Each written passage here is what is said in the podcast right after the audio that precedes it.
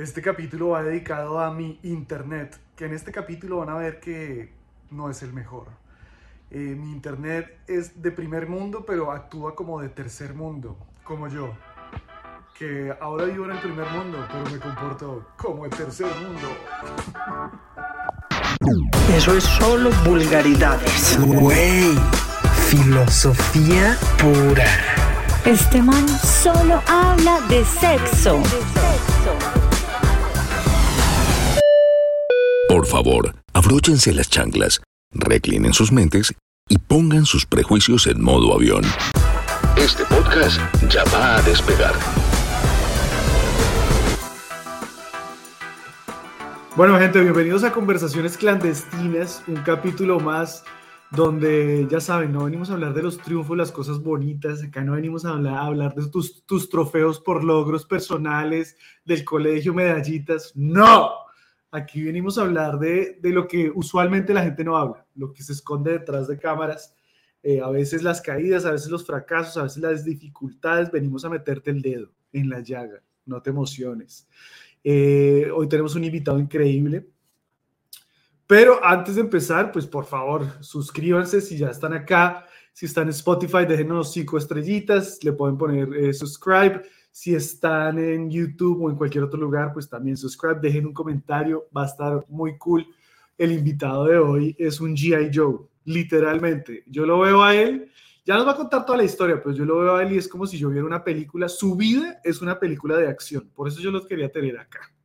¿Ya? Y es, es, es una persona que ha desafiado el, la, la delgada línea entre el peligro, la adrenalina, el ponerse en el borde de la muerte Mejor dicho, de verdad, es una película, es una persona que quiero mucho, estimo mucho desde hace muchos años, entonces eh, me place mucho tenerlo acá. Eh, nos apoyó a nosotros como familia cuando vivíamos con mi familia en Estados Unidos. Eh, entonces, esa es la parte personal, fue un apoyo muy bonito, pero la parte profesional de este man, como les digo, es un GI Joe, él es agente federal en Estados Unidos, eh, si esto lo está escuchando alguien en el, en el Middle East, pues ojo, porque este man ha sido infiltrado, fue infiltrado, mejor dicho, ya les traigo más historias, así que sin más preámbulos, invitemos a este escenario virtual a Luis Pérez. ¡Ah! Puta, qué introducción, ¿ah, Luisito? Wow, sí, uy, no sé si voy a poder. Por Dios, por Dios. Mira, hoy te vemos en corbata, camisita, una persona decente, pero, pero yo conozco, yo conozco historias donde no han sido camisita y corbata, sino han sido chaleco antibalas, camuflaje, inclusive inventarte un personaje para camuflarte culturalmente de, de espía, ¿sí o no? Así es, así es. Muy rápidamente, ¿A qué te dedicas? Yo sé que hay cosas que no nos puedes contar porque nos tendrías que asesinar, pero cuéntanos, ¿a qué te dedicas? Bueno, yo soy agente federal um, en los Estados Unidos, uh, originalmente de Puerto Rico. Ahí bendito ahí, saludos a mi gente. Uh, ¿Qué te puedo decir? Empecé en el ejército. Uh, bueno, eh, fui a la universidad primero. Ahí fue que me parece que me caí, me tropecé, me di en la cabeza y me, después que me gradué de la universidad, me entré al ejército como policía militar y ahí terminé siendo un agente especial en lo que es eh, CID o Criminal Investigation Division o División de Investigaciones Criminales del Ejército. Pero ¿qué ah. estabas estudiando? O sea, estabas estudiando algo nada que ver. Completamente diferente, relaciones internacionales. Relaciones, relaciones con internacionales. Y tuve bastante, sí, señor. ¿Y qué pasó? ¿En qué momento dijiste, nada, la mierda, yo lo que quiero hacer es un G.I. Joe? No sé, eh, yo creo que empezó con una amiga que tenía en la universidad que estaba haciendo criminal, eh, criminalística y empecé a hacer los ride-alongs, eso es uno que va con los policías y que, bueno, esto está interesante, pero yo no lo quiero hacer en una patrulla, quiero hacer algo más que eso. Y eh, llamé al FBI y me dijeron, ajá, se rieron en mi cara. No, no, no tienes 25 años, no tienes 5 años de experiencia, uh, busca eso y después nos llamas después. Bueno, pero no fue, no fue, o sea, tú llamaste de una vez al FBI, ni siquiera empezaste con, con pasitos cortos. Tú dijiste a la mierda, yo, yo quiero ser James Bond de una vez. Eh, exacto, pa- pa- para el tope. Y entonces me dijeron, no, ni loco, o sea, tienes, no, no eres abogado, no eres un accountant, no eres un, un CPA ni nada de eso así.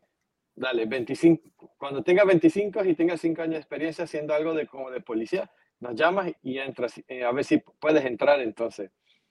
Ah, en ese momento el gobierno de Estados Unidos había, había un, un freeze de, especialmente para el, el Departamento de Relaciones Exteriores o State Department, como se dice, que es donde yo quería trabajar. Ah, y entonces, bueno, cuando busco la experiencia de ser policía, si quiero hacer eso, me metí al ejército, porque mi papá fue eh, soldado en el ejército, estuve en la guerra de Corea y es así. Ah, también sabía que tenía primos. Eh, muy interesante, en Pu- en Puerto Rico, o eres policía o eres maleante. O sea, me he perdido de esta parte de la familia, ¿no? Y tú dijiste, ¿qué entonces- tal si las combino las dos? Así es, así es. Y entonces entré al ejército, um, ya después de la graduado, y entré a la, a la División de Investigaciones Criminales, en la cual estuve en Panamá por muchos años, en la cual también fui el jefe de, de la sección de antidrogas. Entonces, básicamente tenía, como era en Panamá, era el Comando Sur, tenía la jurisdicción de todo Centro y Sudamérica, donde había un, un americano soldado metido, había drogas y ahí estábamos nosotros. Demasiado, o sea, es muy loco, muy loco. Para, para poner a la gente en contexto lo loco que ha sido tu historia, porque es que, puta, hoy te vemos con corbata y, y- y camisita, eso no se lo cree nadie, nadie. Yo, yo, acá historia personal, storytelling, empezamos. Yo viví en Estados Unidos, la gente que escucha este podcast sabe que yo viví varios años en Estados Unidos y con mi familia pasamos por un momento que no era tan, no fue tan, digamos, tan bueno económicamente. Entonces nos tocó salirnos de la casa y Luis, muy, muy gentil, recibió a mi familia, ¿no? Y, y mi familia vivió en la sala de Luis por un rato, ¿no? Pero no me recibió a mí.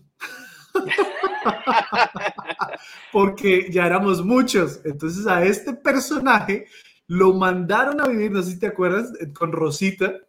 Ay, sí, verdad. es. Entonces toda mi familia vivía con Luis y yo, un niño de, no sé, 14 años, viviendo en una casa con desconocidos, en el cuarto de otro niño desconocido, en un colchón inflable que se desinflaba todas las noches y a mí me daba pena decir que se desinflaba. Entonces yo dormía en el piso. Pero ojo, a pesar de que esto suena a tragedia, realmente fue un momento muy bonito porque estas pruebas lo, lo, lo hacen que uno como que como familia se unifique un montón. El dolor inevitablemente eh, unifica a la gente. Y en este periodo pues compartimos mucho con Luis y Luis eh, pues se convirtió en un gran amigo de la familia. Y yo en esa época empecé a trabajar en un restaurante mexicano y yo lavaba platos. Yo ni siquiera tenía permiso de trabajo, pero yo lavaba platos ahí. Y Luis un día me dice, Juancho, no vayas a trabajar hoy. Y yo, ¿cómo así? ¿Por qué? Me dice, no, hazme caso, no vayas a trabajar hoy. Y yo, hermano, pero la platica, yo tengo que, no vayas a trabajar hoy. Y yo dije, bueno, mierda, si Luis está diciendo es por, por algo, ¿no? Porque tú en ese momento ya, ya eras como agente, pues, ya eras En un Joe sí. en otra agencia. Entonces me dijiste, no vayas a trabajar, no fui a trabajar efectivamente, ya me dije que estaba enfermo. Bueno, dos doritos después, me entero que entraron agentes con ametralladoras, con camuflaje, con, mejor dicho, bazucas, helicópteros, jets. ¿Y cómo fue eso? ¿Cómo fue eso? ¿Te- ¿Tú te acuerdas? Ah, claro, pero tampoco así, tampoco así. Solamente fueron dos helicópteros. No. Eh, y el equipo de SWAT así saliendo de los helicópteros. y- Bueno, yo vi un video y sí fue medio película. Yo, o sea, no fue el man de SWAT tirándose del helicóptero, pero sí entraron como unos putas a, a sacar.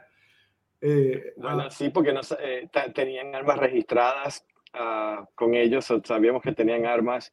También estamos hablando de un restaurante donde hay muchos cuchillos, muchos tenedores, cosas que te pueden tirar. Y eso sí, so fuimos un poquito ahí con, con fuerza para, porque eso lo, lo necesitas hacer para que la gente esté en shock y no, no intenta te- hacerte, al- hacerte algo. Ah, claro, o sea, eso es a propósito. O sea, entramos a putazos para que la gente no, para que se intimiden, básicamente. Exacto, Y era- exacto. Y era para darle contexto a la gente, era porque los dueños de este restaurante donde yo trabajaba traficaban drogas, fármacos, ¿no? Era, tra- traficaban fármacos Medicinas. a Canadá, o sea, donde estoy yo. O sea, los- las medicinas que yo consumo las trajeron estos manes eh, clandestinamente. Entonces, y ustedes los agarraron y qué, o sea, eso sí, yo- ah, de hecho, a mí me hubiera gustado estar ahí solamente para ver ese momento. No, se hizo el allanamiento en el, en, en el, no solamente en el restaurante, sino en, la, en las residencias de ellos también, Ah, porque no sabíamos exactamente dónde mantenían todo el stock, dónde tenía toda la mercancía. Ah, básicamente tenían una farmacia ilegal online, de las primeras así que habían en internet al principio de los 2000. Ah, ah, eh, lo más cómico que era una familia irlandesa que tenía un un restaurante mexicano. Claro, esa es- yo trabajaba en la fachada. Yo debería de estar trabajando era en el negocio de verdad de las drogas. Yo- o sea, yo estaba mal, estaba mal ubicado. Oye, ¿qué sientes sí. tú? ¿Qué sientes tú cuando tienes un arma en la mano y dices voy a entrar a este lugar y no sé qué esperar? Eh, es que no hay tiempo de pensar. Tu entrenamiento te, te tiene precavido para que estés- tengas cuidado ah, para lo que está pasando, lo que pueda pasar. Ah, sí, a veces estás y que con ese sentido que hoy qué va a pasar y eso sí, pero lo tienes que poner al lado y, y hacer tu trabajo. O sea, es una, yo siento que es un trabajo donde tú tienes que, como yo decía al comienzo, la delgada línea entre la adrenalina y el miedo. Es un juego de, de cruzar a un lado y al otro, pero definitivamente tienes que ser un adicto a la adrenalina, una adrenaline junkie, porque, o sea, no, no, no, no es, no es de cualquiera armarse de valor, armarse de armas, armarse de todo y poner a un lado su vida y decir me meto en un lugar donde no sé si va a salir vivo. No, y, no, yo no lo veía como que era es parte del trabajo. Yo no lo buscaba. Ah, sí, uno terminaba eso y tú, tú, mira, estás así de- del, del dump que dicen de adrenalina que tienes, la- las rodillas te están moviendo, pero no. Es como dicen que cuando uno corre maratones, que se tiene el runner's high, que, este, que no, nunca, nunca, que hice los maratón en Miami, en medio maratón, nunca tuve esa experiencia. Para mí esto, como yo soy, como dicen que soy una persona muy tranquila, pues no, no me, no, no sé cómo explicártelo, sino no lo busco, está ahí, pasa, ok, pero, y ya pasó, pero no es como que, uh, necesito otro, necesito hacer otra porque me hace falta. No. En esa parte, me imagino que soy medio loco así porque no, no lo, no lo busco. Eh, sí, he visto gente que en otras agencias y compañeros que viven por ese high, buscar ese high. Y, y a mí nunca, no, como yo soy más tranquilo así, no, no, no me ha afectado, como creía que me pude haber afect- afectado. Oye, tengo una, tengo una, una sirena está sonando al lado mío. No me digas que es un allanamiento en mi casa porque Ya. es, me jodí, marica.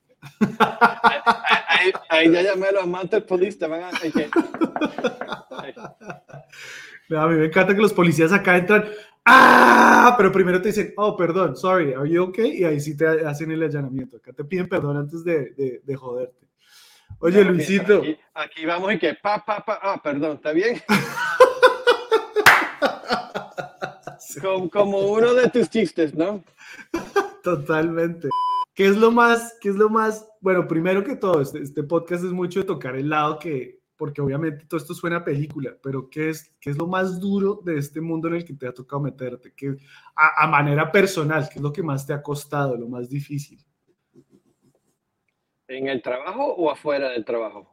O sea, eh, eh, con este tipo, esta línea de trabajo que tienes tú, que Eh, ya, ya bueno. vamos a entrar en detalle de las cosas que has hecho, pero, pero ¿qué hay detrás de eso? ¿Qué miedos acompañan este, este estilo de vida? Te puedo decir que fue cuando los seis meses que estuve en Afganistán con otra agencia en la que estábamos haciendo lo que era investigación de fraude, de corrupción, ah, con el Ministerio de Defensa de Estados Unidos. Am, y era esa línea en que me quedo más o me vuelvo a mi familia. So, no, como, como la película de Hurt Locker, que el, que el muchacho, el, el, el main character está en el supermercado y que qué hago aquí, qué hago aquí. Esto te puedo decir que me pasa así, solamente un poquito, que si vuelvo y eso sí, pero no. Gracias a Dios por mi familia, por mi esposa mis hijos, no, no volví. O sea, lo hice seis meses, jugué G.I. Joe por otra vez, hice un montón de locuras también allá. No, Pero pero un pude- momento, un momento, es que vas muy rápido como si esta historia tiene, tiene todos los elementos para hacer una película y tú pasas por encima como que, no, sí, estuve en Afganistán y pues estaba trabajando con antiterroristas y no sé qué y me dejé crecer la barba y, o sea, un momento, Luis, un momento, hermano, porque nos acabas de lanzar un dump de información. No, que hay es como mucho que, más. como que nadie, esto es una historia que nadie más va a vivir en su vida y tú la lanzas así como así. Un momento, de, de dos pasos para atrás, seis meses en Afganistán. Sí.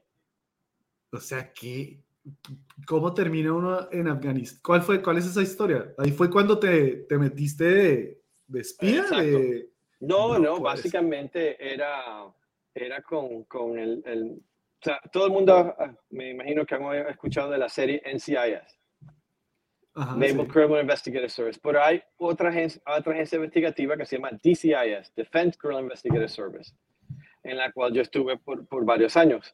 Ah, la misión de esa agencia es eh, la corrupción ah, de contratos y eso sí, y cuando estábamos en la guerra, pues había mucha corrupción de, de, eso. Ah, no solamente afgana, de gente de, Afga- de Afganistán, pero también de americanos, sea civil, sea soldado, sea contratista, y eso sí.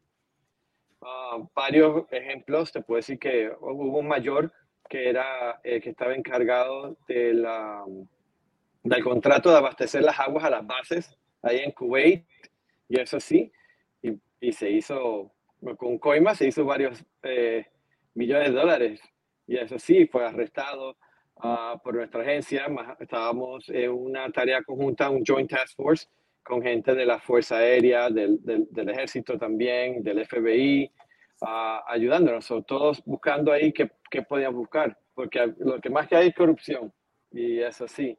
Pero también parte de esa agencia hace lo que es la contra counter proliferation, el traslado de, de información de productos bélicos a otros países, de que me imagino que son los que todos están en las noticias todo el tiempo.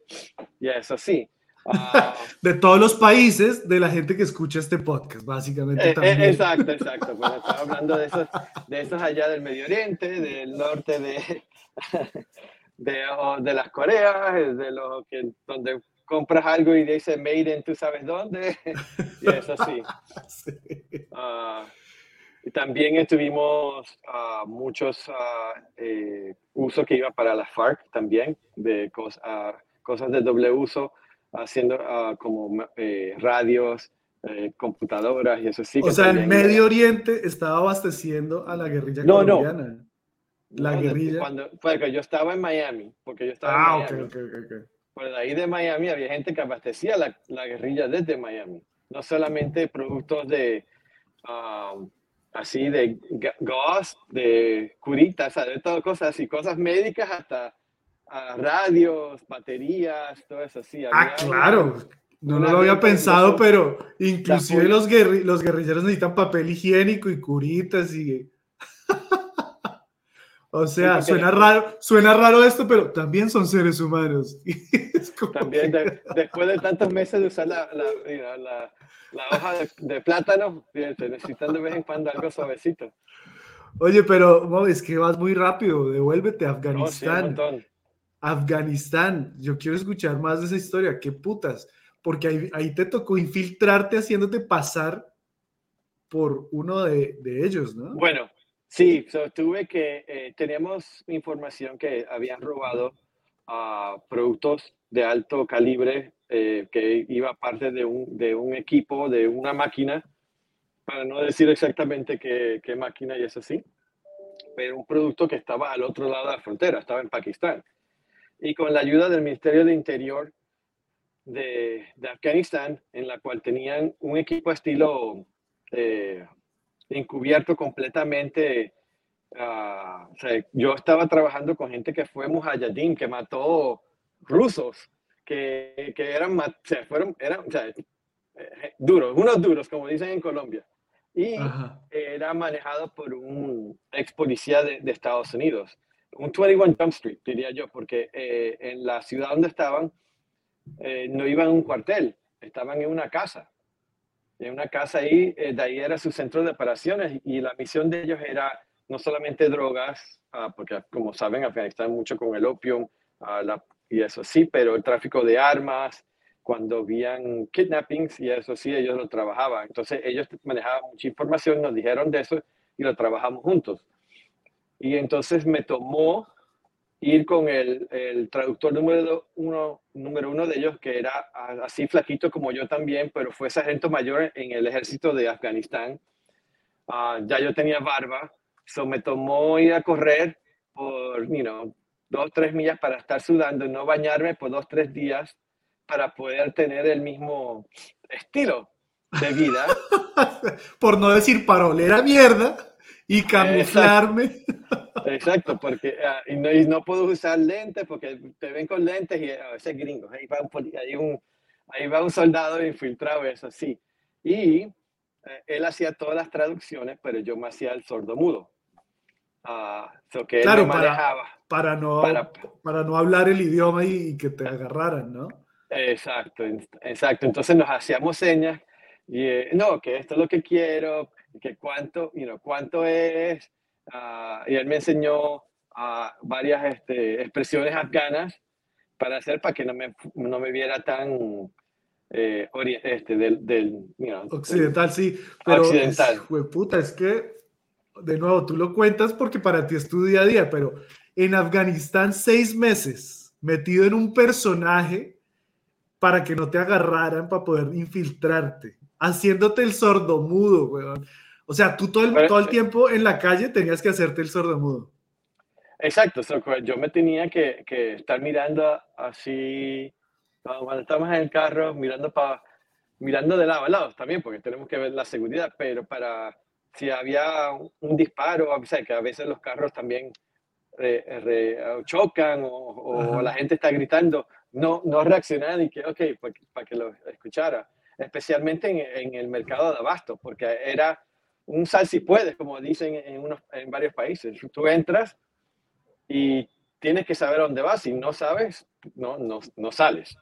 No sales porque desapareces. Y entonces con, con este sargento mayor que hizo un buen trabajo, ah, me, me, me llevaba a los sitios y de ahí estaba buscando qué es lo que estaba buscando, qué es lo, las cosas que estaba buscando. Ya no teníamos la plata para, para pagar por las cosas que estamos tratando de recuperar y tratar de llegar al, nivel más alto. Es, básicamente como, como lo ves en las películas. Tú, tú agarras a alguien del punto de la venta de droga, a ese lo, lo arrestas y buscas quién es el suplidor y vas subiendo y vas subiendo para ver quién es el suplidor de, de, la, de la droga. Igual aquí, era el suplidor de las armas de- del equipo bélico que estaba buscando, así así hasta llegar hasta el contacto más grande para poder hacer eso. Y muy interesante, teníamos Y- todo listo. pero, y llegaron hasta el contacto, o sea, llegaron a Osama Bin Laden. No, no, tampoco, tampoco así. Pero te puedo decir que estuve en la misma base donde salieron los CEOs esos para matar a Bin Laden. No jodas. Sí, sí, No, sí. Te tengo que mandar la foto para que veas. No, que yo he visto. Tú me has mostrado fotos de cuando estabas allá en uniforme y después infiltrado. Que te, dejaste sí. la barba. Además que tú eres medio árabe, güey. O sea, seamos sinceros. Por eso te escogieron. Dijeron, ese latino tiene pinta de árabe. Vaya, mándenlo. Sí. ¿Cuánto, Bueno, cuán- cuánto te tardó de como que lograr Oh. el look, la actitud del personaje para infiltrarte Eh, como árabe? so- so básicamente una semana, casi que no me bañé. Yo, yo ni me aguantaba, brother. No jodas, güey. Sí, sí, para poder estar ah, así como ellos, tener un poco el cake de, en la cara de, de, de- ah, yes, Very interesting. Es muy, muy, muy interesante esa, esas semanas que estuve que estar haciendo así para poder, este, y fue rápido, en realidad fue, estuvimos tres semanas haciendo eso, so de vez en cuando ya me tenía que bañar y después lo que uno hacía era ir a correr, sudar y darme, rodarme en la, en la arena y del patio, poder coger un poquito más y no, no usar productos de, you know, uh, desodorante, porque hueles, hueles, hueles. O sea, qué loco, hay que pensar en todo, claro, ni siquiera un jabón porque eso Exacto, es con agua. Exacto, era echarme agua y después, y que era tan fría, que después uno salía, eh, eh, eh, ¿cómo se llama? Hablando y que, ay, ay, ay, me duele por todo, porque las tenía acá arriba, del frío del agua que venía, pues venía de las montañas esas heladas de allá arriba el agua. Oye, tenían un asesor que te decía, no, así no te ves tan árabe, así un man, un estilista, córtate aquí, córtate allá, la barbita, hueles muy rico, caga y no te limpies, todavía te falta oler peor. Sí, no, eh, el, sargento mayor fue el que era el, el, que era el traductor, que fue el que, el que se inventó todo esto, porque él es el que manejaba informante. Um, y básicamente yo era alguien de una tribu de cerca de ahí que tenía, eh, eh, que quería hacer cosas contra los americanos y teníamos la plata ah, para poder comprar las cosas. Y él era el, que traducía, pero yo era el representante del, del jaque, del jaque para, para, comprar toda esa. Esa era, esa era la historia. Ese era tu personaje. Qué locura, Y lograron, o sea, como decías ahorita, empezaron arrestando el primer nivel para que los llevara el segundo ¿Y qué tan, qué tan allá lograron llegar? Solamente pudimos llegar hasta el lado de Afganistán. la gente de Pakistán lo querían hacer del otro lado porque sabían que estaban más eh, a salvos de hacerlo allá. nunca nos dejaron hacer eh, un operativo dentro de Pakistán. hasta ahí pudimos llegar. Dentro de tu personaje, ¿no dijiste en algún momento, ya, acá me agarraron? Uy, eh, cuando íbamos al, al Khyber Pass, que es el, la frontera, el paso de frontera más famoso que tienen, para hacer el primer enlace con el de Afganistán. Aquí que, aquí sí, esto sí que es, no, no es un zángano, un, un, chico de la esquina, que estamos, estamos hablando de alguien que viene del otro lado, que debe ser ex talibán o ex talibán, uh, un duro. Ahí sí que estuvo como que, ah, ah ok, estamos medio medios. O sea, te tocó hablar con, o sea, te tocó comunicarte así fuera a, través de eh, con un, con un talibán o ex talibán. No, exacto, nunca supimos de, de, qué banda era, si era, yo, si era de, eh, de, los talibán o de la otra banda que estábamos, que creíamos que tenían eh, los productos al otro lado. No jodas, si tú les, le hacías señal, o sea, de verdad te comunicaste con el huevón del, talibán. Sí, porque, pero el, el, el, traductor, el, el traductor lo hizo todo no, pero igual, y claro, tú hacías las señas, le decías al traductor, y, el, traductor, tú le hacías, tú le hacías señas al traductor de, marica, nos agarraron, me estoy cagando. tú le hacías así, el culo me está palpitando, y el man, no, sí que las armas. exacto, exacto. No, bueno, es, es que de nuevo, esto es tener, yo no sé si tú te, tú nunca te has yo siento que uno no, uno está tan sumergido en su propia realidad que no ve la magnitud de lo que, de lo que hace, de lo que se envuelve, pero nunca te has sustraído de ti y te has mirado desde lejos y has dicho, puta, qué locura en lo que he estado metido, weón. Bueno, una vez hicimos un caso en Miami, cual mi mejor, yo era el encubierto y mi mejor amigo era el agente encargado del caso.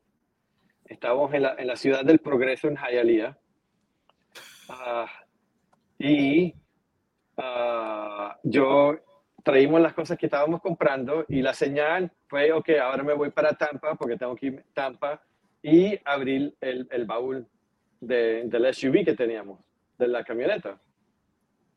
Mío, tardó como 30 segundos la gente llegar, pero eh, pues como escuchaste la sirena que vienen de lejos, uh, así, después viene un poquito más, más, más, más, más.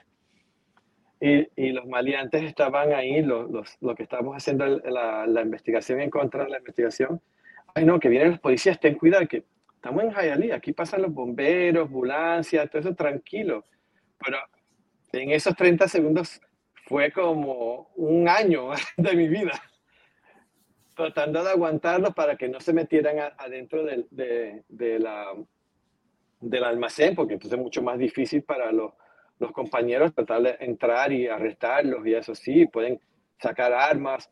Por ejemplo, toda la gente que, que arrestamos del 2000 al 2007 cuando estaba con la otra agencia, todos tenían pistolas encima. Todos. No, weón, qué locura. Y, entonces, yo pensando, oh, my God, este, este man me, me, me, quería matar porque se tardó tanto, viene desde lejos con la sirena puesta y volví a ver el video y a, escuchar el audio y puse el, reloj y ¿cuánto fueron? Fueron 25 segundos. Pero parece, you me apareció un, año de vida ahí que sudando, porque ya es verano en Miami, hace calor. ¿Y por qué estás sudando? No, que hace calor, tú sabes. Y, y, y, porque tú siempre eras, o sea, weón, tú eras el voluntario que decía, no, yo, yo me meto en el personaje, yo me meto en el... ¿Por qué no eras tú el, el que esperaba así armado en la camionetica tranquilo y no el huevón que iba a hablar con los maleantes, los talibanes, los... ¿Por qué tú, weón? No sé, me, me gusta porque es como un juego de ajedrez, un juego de ajedrez, mental uh, contra esa gente. Uh, pero no, hacíamos rotación. Era, o entonces mi mejor amigo, nos hicimos buenos amigos porque éramos los únicos dos que hablábamos español. Ah, rotaban entre los dos, le decías, ahora tú arriba. Exactamente. Ahora me toca a mí. Ahora, se te, ahora se te cae el jabón a ti.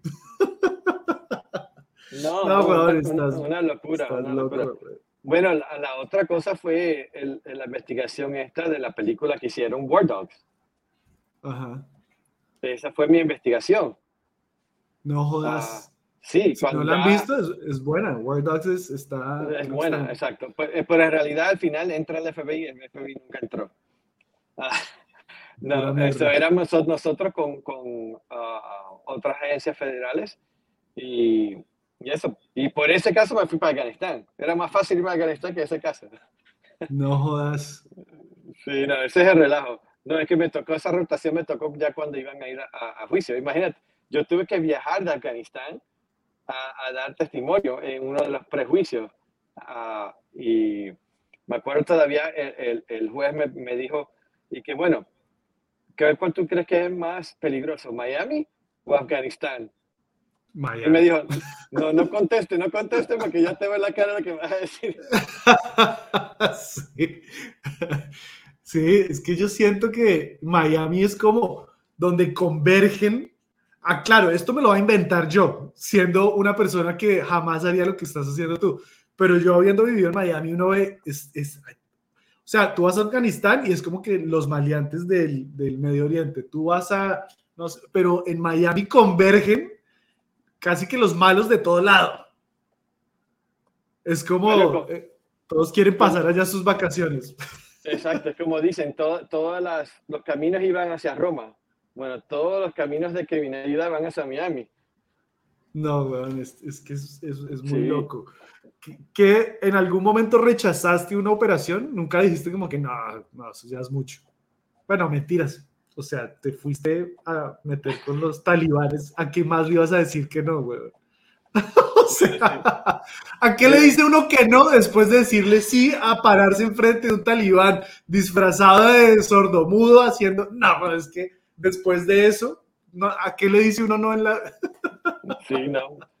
¿A qué le has dicho? ¿A qué le has dicho que no? Un dedito en el culo, no, eso sí no. Sí, sí, claro, claro. Eso sí no. Eso sí es muy peligroso. Me confundo, me confundo. No, eh, y, después si me gusta no sé qué voy a hacer. sí. mejor no intentar. Mejor no intentar. Pero si algunas te han dicho algo y lo dudas como que, no, esa mierda puede ser muy peligrosa. No, mijo, sí, hasta, hasta, no, no creo. No, no, es que no, no, se, no se llegó a ese nivel tanto que uno dice, uy, sí que estoy, esto sí que está feo, pero no, no, gracias a Dios no. No joda, Luisito, weón, es que estás loco, viejo. Estás loco. Oye, yo sé que te tienes que ir pronto. Sí, me acabo de dar Entonces, cuenta, sí. Sí, nos quedan como ocho minuticos de tu tiempo. Yo, yo seguiré acá conversando un rato sobre lo que nos estás contando, pero solamente para cerrar, ¿qué, qué, qué has aprendido del lado oscuro de todo lo que has tenido que vivir? Porque claro, lo bonito, pues habrá muchas cosas. Has viajado, has conocido, has Ah, todo sí, esto, exacto. pero, pero Eh, eh, yo creo que a uno lo que sí. más le enseña son las, las- los momentos jodidos, que es lo que más has aprendido. Es esta gente que no tiene ningún concepto de lo que es la vida, no le importa la vida de otra persona. To- todo por, por, por, por la plata, por la avaricia. Ah, no, no tienen escrúpulos. So what si la persona se, va, se murió porque estaba haciendo esto o aquello, o, o porque la, la bomba o, la, o el rifle que me, que me, que me ah, robé y lo, y lo vendí se usó para un atentado eh, terrorista y eso sí, na- no le importa nada. Eso, lo, lo poco que le importa la, la vida a esa gente, la vida de los otros. Porque a ellos ni lo toque. Hoy no, mis, eh, mis este, derechos civiles, que si esto y lo otro, pero ah, es increíble como cuando uno sale pensando después que habló con ellos, ah, sí, es verdad, eso qué palabras. Yo dije, wow, esta gente No Increíble. tienen, sí, sangre fría. No tienen sangre, Bien. weón. Qué loco. no qué tienen, loco, exacto, weón. no, no tienen, no tienen conciencia alguna. Pues mi estimado Luisito, yo sé que no, te tienes que ir, pero te tengo que invitar otra vez. Creo que hay muchas Sí, no, historias claro. que nos faltan. O sea, este, este es el abrebocas, este es el abrebocas. Acá Sí. para que conozcan al G.I. Joe y después nos lancemos de cabeza a otras historias porque esta mierda me parece apasionante. Así que Ah, no, Luisito, sí. te, te dejo ir por ahora. Muchas No, gracias no hay por problema. acompañarme un ratico. Ve, yo sé que tienes que ir a salvar el mundo, eh, entonces hablamos pronto, Hablamos, Luisito. Bueno, yo quería tener a Luis acá porque es, es una persona que a nivel personal, pues quiero muchísimo porque nos dio la mano cuando estábamos pasando un momento complicado con mi familia en Estados Unidos. Eh, una persona que admiro mucho porque es- es- pues obviamente hace un trabajo que pocos eh, se animan a hacer. Tiene unas historias demasiado locas, demasiado, demasiado locas. Eh, por eso quería tenerlo acá. El man las cuenta así por encima porque obviamente su tiempo era corto porque tiene que eh, reunirse con extraterrestres. Ahora, como ahora hay una invasión extraterrestre, se está reuniendo con extraterrestres. No, mentiras, me regaló media hora de su tiempo para contarnos un poquito, hacernos un abrebocas de esto, pero puta, me parece muy loco la gente que desafía de esa manera, o sea, de nuevo, él lo cuenta como si fuera, no, pues era parte de mi trabajo, pero weón, tú estás escogiendo trabajar en un lugar donde te toca desafiar tus miedos más grandes, vivir con ellos al hombro y aún así llevar a cabo tu trabajo. O sea, imagínense ustedes en este momento que su trabajo eh, envuelve constantemente ir acompañado de, o, sí, ir acompañado e ir desafiando sus mayores miedos, poniendo su vida en la línea, poniendo... Eh, a, su, porque obviamente la familia debe, debe sufrir con estas cosas. Cada historia que él cuenta como que salí de ahí pasé por esto, pues en el momento que la estaba viviendo era una gran incertidumbre, ¿no? Entonces es muy loco, muy loco para mí conocer a alguien que opta por vivir al límite constantemente, eh, pero yo digo, todos, acá es donde me pongo romántico, pero yo siento que todos deberíamos ponernos al límite. Uno muchas veces vive con tanto miedo. Yo vivo con miedo, a pesar de que mucha gente, eh, yo creo que uno, a uno lo, lo, ven desde diferentes ángulos. Yo tengo gente que me ve y dice, ah, qué valiente que haces lo que te gusta, renunciaste a... Pero claro, todo es cuestión de perspectiva, de quién lo mire a uno y desde qué punto lo mire a uno. Y pues yo a este man lo miro hacia arriba y digo, puta, este man está constantemente desafiándose a sí mismo, desafiando sus límites, desafiando la vida, ¿no? Y es donde yo digo que, que, porque hoy estoy romántico, gente, hoy estoy romántico, hoy vengo aquí por, poseído por el espíritu de Daniel Javif. hoy vengo, hermanos míos, este es Daniel Javif si fuera pastor. y fuera colombiano.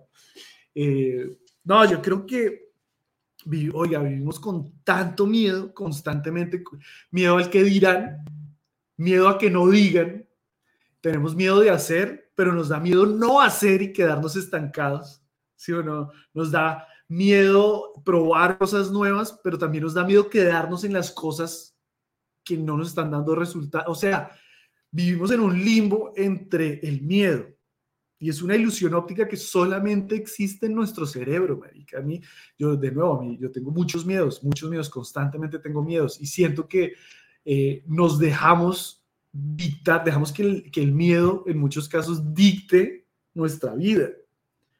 Sí, uno muchas veces dice, ¿debería o no debería renunciar? Entonces ya, puta, pues al final uno no se va a llevar ni el trabajo, ni la plata, ni nada. Pues más bien cruce esa línea, renuncie, hágalo, porque no, yo creo que no hay nada más hijo de puta que uno llegar al final. De nuevo, yo nunca he llegado al final de mi vida. Siento que sí he tenido momentos donde digo, uy, hasta aquí llegué, pero realmente nunca he llegado allá. Pero qué maluco, qué feo uno llegar al final de su vida y mirar atrás y decir, ah, güey, puta, debí. Debí comprarme esa mierda, debí hablarle a esa persona, debí eh, tocar esa puerta, debí eh, renunciar a ese trabajo, debí pedir ese aumento, debí, debí, debí, debí, debí. Porque yo creo que entre más uno haga, inclusive así salga mal, pues por lo menos se está moviendo hacia adelante, marica. Es que yo creo que lo más hijo de puta es cuando usted no se mueve, sino se estanca y en muchos casos echa para atrás. Entonces, por lo menos para adelante, como, como, como hay un dicho y es que uh, If you're gonna fail, fail forward. Como quien dice, si usted la va a cagar, cáguela hacia adelante. Porque eso por lo menos genera momentum. Usted se cae para adelante y por lo menos está caminando, está yendo para allá, va hacia su horizonte. Pero puto, cuando uno se estanca y deja que el miedo sea quien rige y dicte eh, su camino, pues marica, queda uno jodido ahí. Bueno, después de ese momento cursi, yo, yo estuve pensando en qué momentos he desafiado yo la delgada línea del miedo y la adrenalina, porque yo sí siento que yo siento que yo he sido adicto a la adrenalina en algunos momentos, ¿no? Ya, ya no, ya bajando un escalón me canso y me da miedo bajar el siguiente. ya, ya una diarrea me preocupa y me da miedo. Yo, claro, con los años, con los años, eh, uno, el cuerpo empieza a actuar diferente. Ya me siento como un anciano, pero siento que tanto el cuerpo ya no da lo mismo y como que uno es más consciente. Ah, me volví a poner romántico, que la vida es corta, que la vida es corta y a veces uno, uno se quiere aferrar a ella y no ponerla al límite, no ponerla, no, no, no, desafiar muchas cosas porque uno la empieza a ver de otra manera, empieza a ver lo preciado que es el tiempo, la vida, este regalo que nos ha entregado. ¡Alá! es que como ahorita, estábamos hablando del Medio Oriente, pues entonces pues, yo siento que en muchos momentos de mi vida yo desafiaba eh, esa delgada línea entre el miedo en, poner mi vida al límite eh, y la adrenalina. Yo, por ejemplo, este man que, nos acompañó, Luis, que hizo un allanamiento de drogas eh, en donde yo trabajaba y entraron así armados y toda la vaina y sacaron a los dueños eh, y los arrestaron. Bueno, en fin, toda una película me hizo acordar que yo, una vez yo tenía un amigo en Estados Unidos que por necesidad, claro, esto no lo justifica, pero por necesidad, él llegó a transportar drogas. Entonces, como que había el dealer, el que las vendía, no sé qué, y él necesitaba como el Uber. Es lo que era un Uber de drogas, mi amigo. Entonces, eh, no tenía papeles para trabajar, no encontraba oportunidades, trabajaba en limpieza, pero no le daba suficiente, en fin. Y alguien le ofreció esto, no, que simplemente que tenía que llevar estos paqueticos a donde yo le diga. Al comienzo él no sabía hasta que un día abrió un paquetico, como Uber, que a veces abren el paquetico y se comen una papita. ¿no?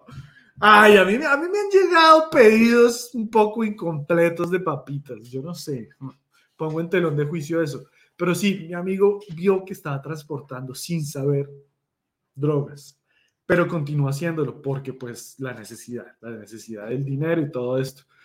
Y un día me dijo, Juancho, eh, le pago si me acompaña. Y me contó qué estaba haciendo y yo decía, no sé, weón, me da un poco de miedo, pero también yo decía, la platica.